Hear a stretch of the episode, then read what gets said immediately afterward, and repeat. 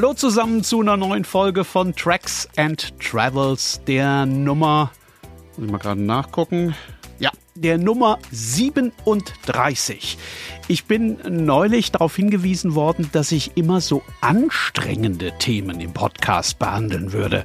Es geht am meisten um irgendwelche schweißtreibenden Aktivitäten, um endlos lange Wanderungen, um Bergbesteigungen oder um stundenlanges Schlittschuhfahren oder um den Bau von Schutzhütten, falls man sich mal irgendwo in den Rocky Mountains verlaufen haben sollte. Und wenn in den einzelnen Episoden mal irgendwo für ein paar Minuten gesessen und nichts gemacht gemacht würde, dann nur auf irgendwelchen gottverlassenen Bahnhöfen in der Wüste oder in Flugzeugen, die dann aber garantiert in schwere Stürme kommen würden. Und ob ich denn, bin ich gefragt worden, ob ich denn nicht allmählich mal eine Folge machen könne, in der ein bisschen gechillt werde und in der man nicht von A nach B nach C und nach D reisen müsse. Also anders gesagt, eine Folge, die irgendwie ein bisschen nach Urlaub klingt und ein bisschen weniger nach Überlebenstraining. Also gut, dann machen wir das heute mal. Dann gibt es heute eine Episode, die absolut, und das verspreche ich, absolut unanstrengend wird. Komplett gechillt und beinahe bewegungslos. Obwohl es da auch um einen gebrochenen Zeh gehen wird. Aber das ist ja nun wirklich nur eine Kleinigkeit im Vergleich zu dem, was sonst in den anderen Episoden bislang alles schon schiefgegangen ist. Also viel Ruhe heute, viel Nichtstun, vor allem aber viel Luxus. Es geht in die Karibik und es geht auf die, Achtung, teuerste Privatinsel der Welt. Tracks and Travels. Episoden von einem großartigen Planeten.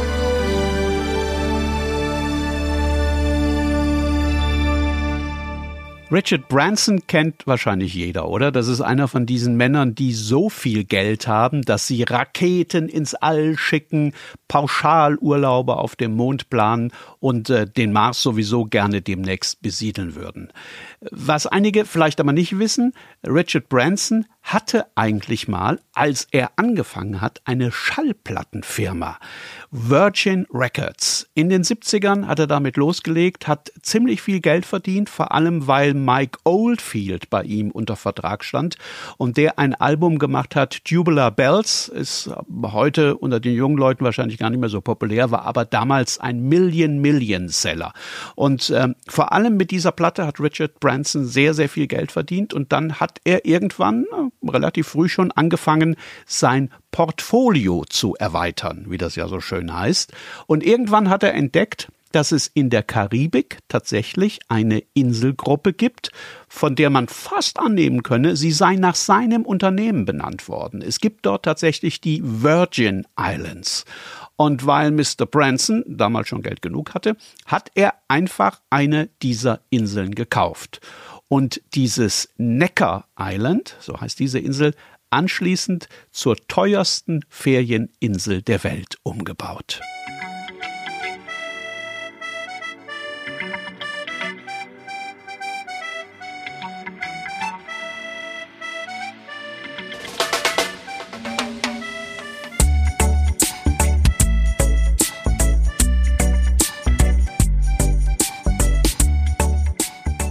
Necker Island kostet aktuell ein bisschen über 100.000 Dollar am Tag. Oh mein Gott.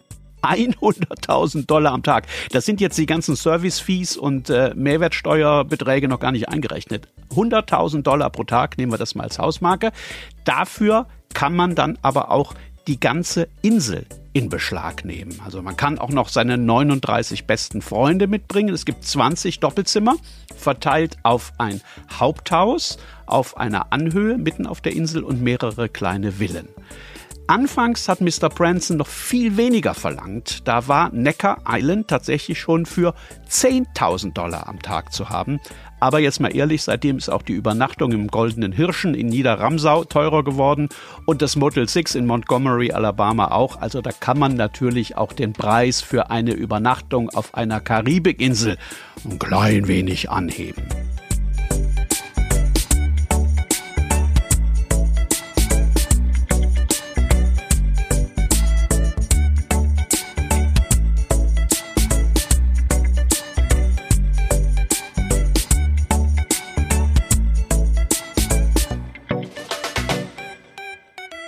Im sechsstelligen Tagessatz ist dann aber natürlich auch alles drin. Essen und Trinken, Sportgeräteverleih, der DJ, der abends am Strand auflegt und der Transport auch allerdings nur ab bis Virgin Gorda. Also in die Karibik fliegen, transatlantisch, muss man zuerst noch auf eigene Kosten. Ab Virgin Gorda ist alles drin im Tagessatz. Und damit man nach dem langen Flug von Europa in die Karibik dann auch schnell auf seiner kleinen Privatinsel auf Zeit ist, wird man das letzte Stück mit dem Helikopter geschattelt. Dessen Pilot allerdings ist hauptberuflich im Stuntgewerbe unterwegs und der fliegt auch so. An die Wand des Hubschraubers innen drin hatten ähm, wahrscheinlich in Todesangst schon etliche Promis ihre letzten Autogramme mit Edding an die Wand geschrieben. Also gleich neben meinem Kopf war das äh, Autogramm, die Unterschrift von Mick Jagger, der auf dem Shuttleflug raus auf die Insel wahrscheinlich genauso viel Schiss hatte wie ich.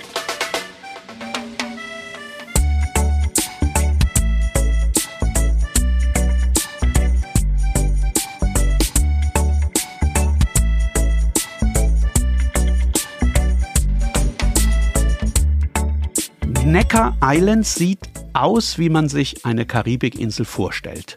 Also das ist, wenn man anfliegt, so ein kleiner Fleck in der aquamarinfarbenen Weite des Meeres. Es gibt mehlfeinen Sand am Strand, es gibt ein paar sehr dramatische Felsen und es gibt viel, viel tropische Vegetation.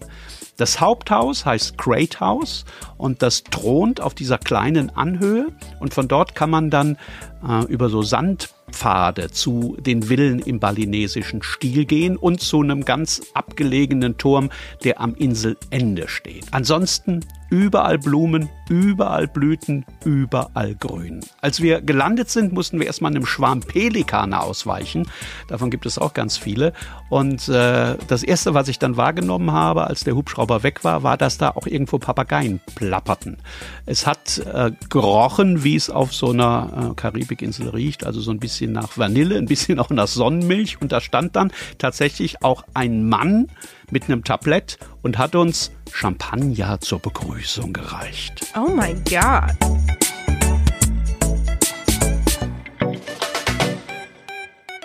Das muss ich jetzt schnell erwähnen, damit hier kein falscher Eindruck entsteht. Ich habe die Insel nicht gemietet für 100.000 Dollar. Mr. Branson hatte mich eingeladen, beziehungsweise er hatte ein großes Magazin eingeladen, das mich dann wiederum auf die Reise in die Karibik geschickt hat. Ich war nicht allein, außer mir waren noch eine Handvoll Kolleginnen und Kollegen aus Großbritannien dabei. Alles sehr nette Leute, allesamt aber auch sehr trinkfest. Die hatten tatsächlich morgens zum Frühstück schon jeder ein, zwei Gin and Tonic getrunken auf dem Airport von Virgin Gorda und vor dem Hubschrauberflug alle auch nochmal ein, zwei Gläser Champagner. Und jetzt kann man sich, glaube ich, vorstellen, in welchem Zustand wir nach dieser langen Anreise aus Europa in die Karibik und dem ganzen Drum und Dran hinterher, in welchem Zustand wir aus dem Hubschrauber gestiegen sind.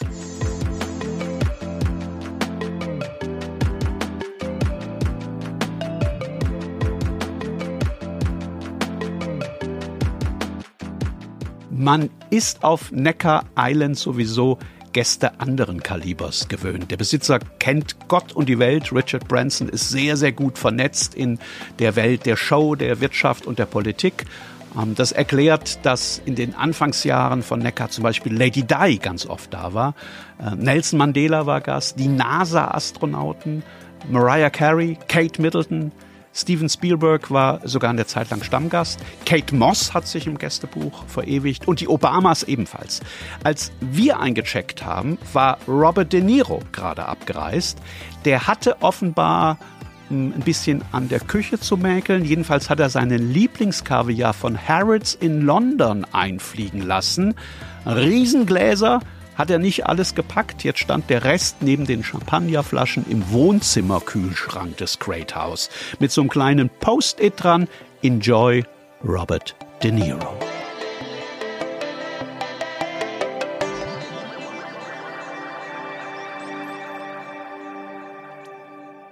Besagtes Great House, also das Hauptgebäude auf der Insel, muss man sich vorstellen, groß wie ein Kirchenschiff, offen zum Meer hin, nach allen Seiten, mit so einer Art Empore und komplett aus riesigen Bambusstämmen gebaut. Ähm, das war wirklich komplett offen, da gab es keine Fenster, also Palmen und Büsche sind da quasi reingewachsen und die, die drinnen standen, konnten rauswachsen und die Grenzen zwischen drinnen und draußen waren eigentlich komplett verwischt. Die Einrichtung ja, wie soll ich das beschreiben? Wie so eine außer Rand und Band geratene Mischung aus Gewächshaus und Möbellager. Und man hat gleich gemerkt, wenn man da reingegangen ist, viel mehr als chillen, abhängen und Siesta machen, konnte man da auch überhaupt nicht tun. Es gab einen großen Pool-Billardtisch, der stand mitten im Raum und auch gleichzeitig im Sand. Also da gab es keinen Fußboden, da gab es nur diesen feinen, mehligen Meeressand. Und da hatte man aus optischen Gründen auch kleinere Felsen noch draufgesetzt, so wie draußen dem richtigen Strand. Und an so einem Felsen bin ich blöderweise mit dem kleinen C hängen geblieben. Bei einer Runde Billard gegen eine englische Kollegin. Ich wusste sofort, dass der hin ist. Das hat höllisch wehgetan. Und die Kollegin hat das, glaube ich, auch geahnt.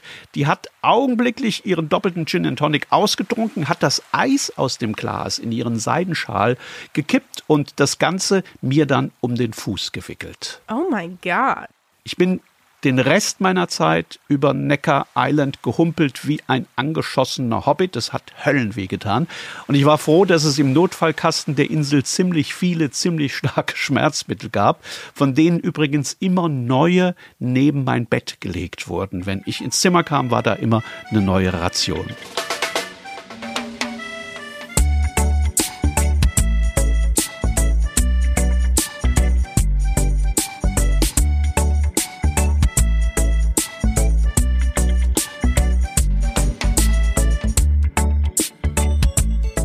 Das ist übrigens vielleicht das eigentliche Erfolgsgeheimnis von Necker Island, dass da alles wie von Zauberhand geschieht.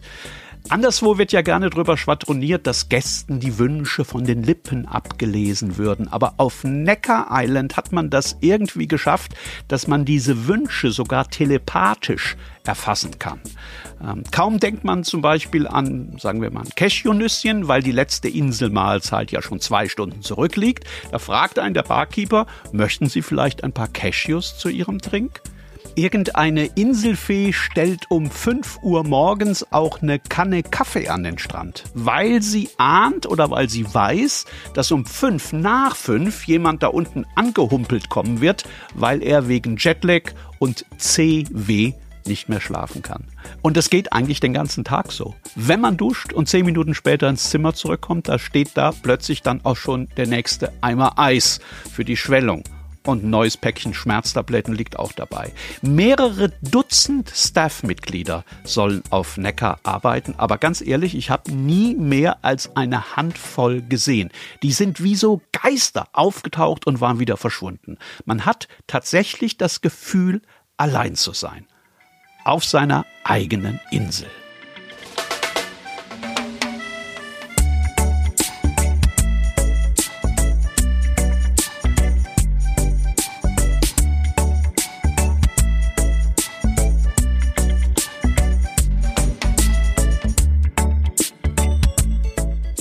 Dann waren die lieben Kolleginnen und Kollegen ja aber auch noch da.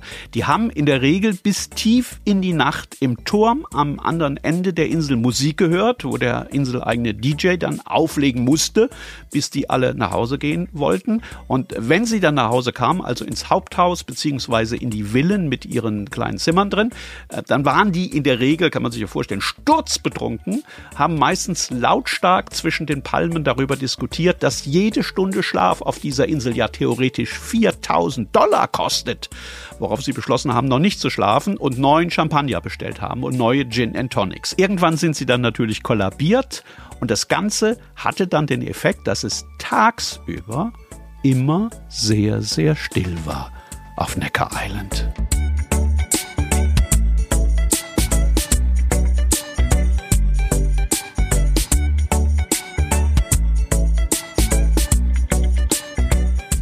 Und was kann man machen auf so einer Insel mitten in der Karibik? Eine ganze Menge. Also man kann zum Beispiel Kajak fahren oder tauchen gehen oder schnorcheln. Man kann sich auch so ein Stand-up-Board packen und einmal um Necker Island herumfahren. Die Insel ist so groß nicht, 850 Meter lang, glaube ich, so ein bisschen über 600 breit. Also so eine Runde schafft man da nachmittags locker. Wo, wobei in dieser Podcast-Folge ja nur gechillt werden sollte. Hatte ich ja versprochen. Also lassen wir das jetzt besser mal mit den sportlichen Aktivitäten.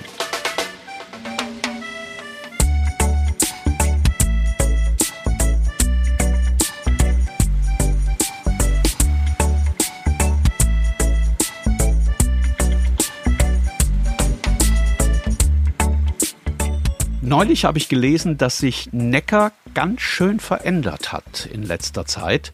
Aus diesem sehr teuren Rückzugsort, der aber so ein karibisch-britisches Understatement hatte, scheint eine Art Dschungelcamp Light geworden zu sein für millionenschwere Hedonisten. Äh, falls euch so Berichte jetzt unterkommen, wo ihr den Namen Necker Island möglicherweise im Hinterkopf habt, ich kann euch versprechen, bei uns gab es kein Sushi-Buffet, das auf dem flachen Bauch junger Angestellter serviert wurde. Wir haben auch keine Golfbälle auf Staff-Mitglieder gezimmert, die in aufblasbaren Schutzanzügen auf Trampolinen im Meer auf- und abhüpfen mussten, quasi als bewegliche Zielscheiben. Das Einzige, das Einzige, was man uns vorhalten kann, war ein wahrscheinlich deutlich über dem Durchschnitt liegender Verbrauch an Champagner und Gin und Tonic. Und viel, viel Eis ging drauf. Das allermeiste für einen gebrochenen Zeh. Tracks and Travels Episoden von einem großartigen Planeten.